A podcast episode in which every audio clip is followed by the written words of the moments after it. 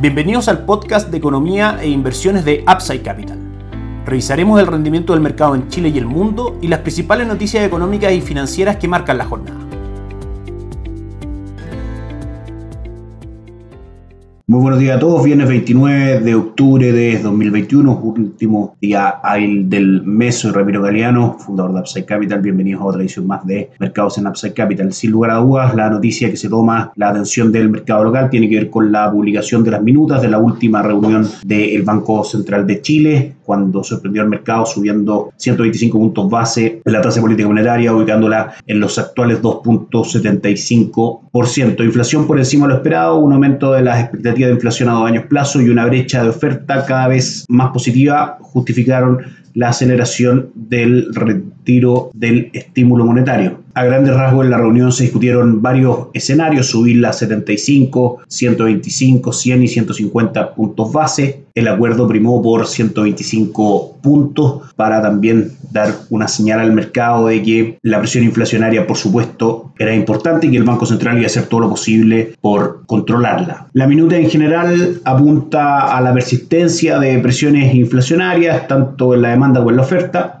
y como decíamos, un aumento de las expectativas de inflación e indicios también de un mayor traspaso del tipo de cambio. Recordemos que un tipo de cambio al alza hace que la economía importe inflación. Todo lo que traigamos desde afuera nos cuesta más caro. Por último, otra cosa importante también, el Consejo cree que llegar la tasa política monetaria cercana a su nivel neutral en la reunión de diciembre proporcionaría una mayor flexibilidad para calibrar la respuesta requerida en el futuro, dado el escenario macroeconómico cambiante. Es decir, nos anuncia que durante la reunión de diciembre la tasa de política monetaria podría situarse en el 3.5%, que es la mitad del rango considerado como tasa neutral entre el 3.25 y el 3.75%. Esto reafirma el compromiso del Banco Central de seguir manejando su política monetaria para hacer que la inflación en el largo plazo en un plazo de dos años se dirija nuevamente a el rango entre el 2 y el 4%. Probablemente el IPOM, el, índice, el informe de política monetaria de diciembre, nos traiga noticias también al respecto de la visión del Instituto Emisor para el futuro. Y todo esto reafirma también que los activos de renta fija y renta variable locales van a seguir siendo golpeados por alzas de tasas por parte del Banco Central, de manera que es otro fundamento para que nuestra visión de inversión aquí en Upside Capital sea principalmente basada en, en activos extranjeros y con muy poca exposición, prácticamente nula, a activos locales. Pasamos a revisar los mercados. El día de ayer el IPSA continuó su tendencia negativa, cayó un 0.47%, cerrando en 4.096 puntos y completando ya un mes de octubre por debajo del 6%. La rentabilidad del año 2021 es negativa de un 1.94% con este último cierre del día de ayer. El día de hoy el IPSA sube con fuerza un 0.34, destacan entre las más transadas Sojimich B, que sube un 1.27%, Vapores cae un 0.67% y Sencosud arriba un 0.43% también. El cobre tuvo un día sin grandes variaciones, subió un 0.12%, terminó la jornada en 4.47 y el dólar mantiene una tendencia alcista de largo plazo después de la corrección que vimos. Ayer también siguió ganando terreno, tuvimos una apertura en 804, tocó niveles máximos en 807 y cerró en prácticamente 806.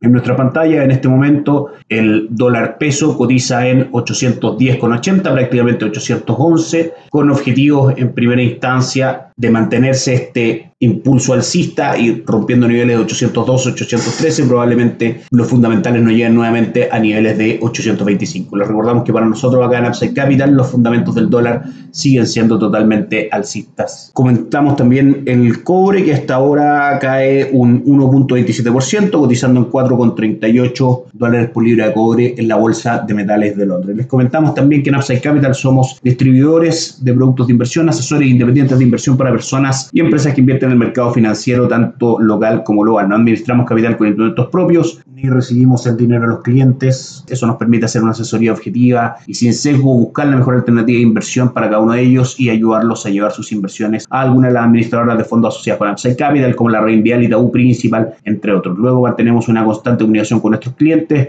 realizando por supuesto supervisión y seguimiento a su estrategia de inversión y a sus operaciones a través de nuestro equipo de atención a inversionistas. Bienvenidos a una asesoría objetiva sin sesgo una medida global. Bienvenidos a Upside Capital. Por supuesto, trabajamos solamente con administradoras reguladas por la Comisión de Mercados Financieros. Suscríbanse a nuestras redes sociales en LinkedIn, YouTube, Instagram y Spotify. Visítenos en www.upsidecap.cl, déjenos sus datos y nosotros los contactaremos para conversar. Pasamos a revisar el mercado extranjero. Ayer una buena jornada para Wall Street en general, los tres índices principales en terreno positivo. El Dow Jones cerró con una utilidad del 0.68, ayer el Nasdaq subió un 1.39% y el S&P 500 un 0.98. Este último índice marca un retorno del 22.37% durante este 2021, el Nasdaq casi un 20, un 19.86 y el Dow Jones ya se acerca al 17%, rentando un 16.74 en lo que va del año. La jornada Europa también fue buena, 0.31% de retorno el día de ayer, con el índice Eurostock 600 con un retorno del 18.62% en lo que va del año. Recordamos que estos cuatro índices están dentro de nuestras recomendaciones de inversión y son fácilmente incorporables a vuestros portafolios portafolios. En cuanto a noticias de mercado extranjero, la principal es que Apple y Amazon decepcionan en cuanto a sus resultados trimestrales, que se dieron a conocer ayer tras el cierre de la jornada, haciendo caer sus acciones antes de la apertura del mercado. Las ventas de Apple se han visto afectadas por problemas en la cadena de suministro y su director ejecutivo, Tim Cook, ha advertido de que el próximo trimestre, que incluye la Navidad, podría ser incluso peor en este sentido. Este problema había sido ya señalado anteriormente en informes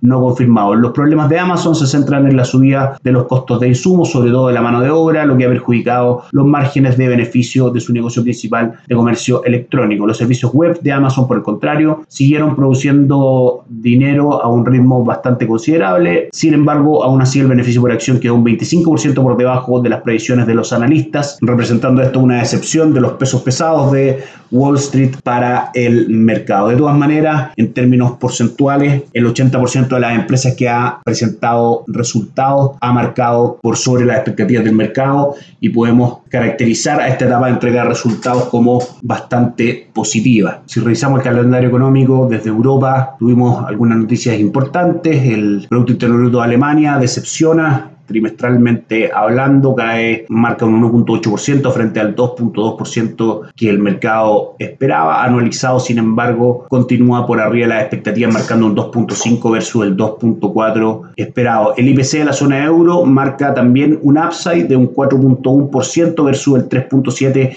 que se esperaba en línea con lo que comentábamos ayer de la última noticia por parte del Banco Central Europeo, que su presidenta en la conferencia de ayer a los mercados marcó que la inflación incluso podría estar más alta de los niveles actuales, pero que en un rango de dos años la veían normalizándose. Desde Estados Unidos vamos a estar conociendo algunas noticias sobre confianza del consumidor de la Universidad de Michigan, el PMI de Chicago y algunos índices de precios que puede dar alguna idea respecto a cómo se encuentra la inflación actualmente en ese país. Por último, revisamos los mercados del mundo. La jornada en Asia ya terminaba, por supuesto, tuvo dispares rendimientos. Japón arriba un 0.25% y el índice de Shanghai rentó un 0.82% positivo. Desde Europa, la jornada es también mixta, con el Eurostock 600 cayendo un 0,28, el IBEX 35 arriba un 0,16 y el DAX alemán cayendo un 0,50. Y por último, los índices bursátiles de Estados Unidos ya funcionando, el único en terreno positivo es el Dow Jones, hasta ahora que sube un 0,02%, el S&P cae un 0,25 y el Nasdaq cae un 0.53%. Seguramente lastrado por los malos resultados que presentaron ayer Apple y Amazon, que de hecho a esta hora caen muy fuerte en el mercado, 3.95% cae la acción de Apple y 3.51% cae la acción de Amazon. Facebook, que ayer anunció el cambio de el nombre de la compañía a Meta, sube hoy día un 2.18%. Y con eso damos por finalizado el podcast del día de hoy. Que tengan un excelente fin de semana. Nosotros nos encontramos nuevamente el lunes. Que estén muy bien. Chao, chao. Gracias por escuchar el podcast de Economía e Inversiones de Upside Capital.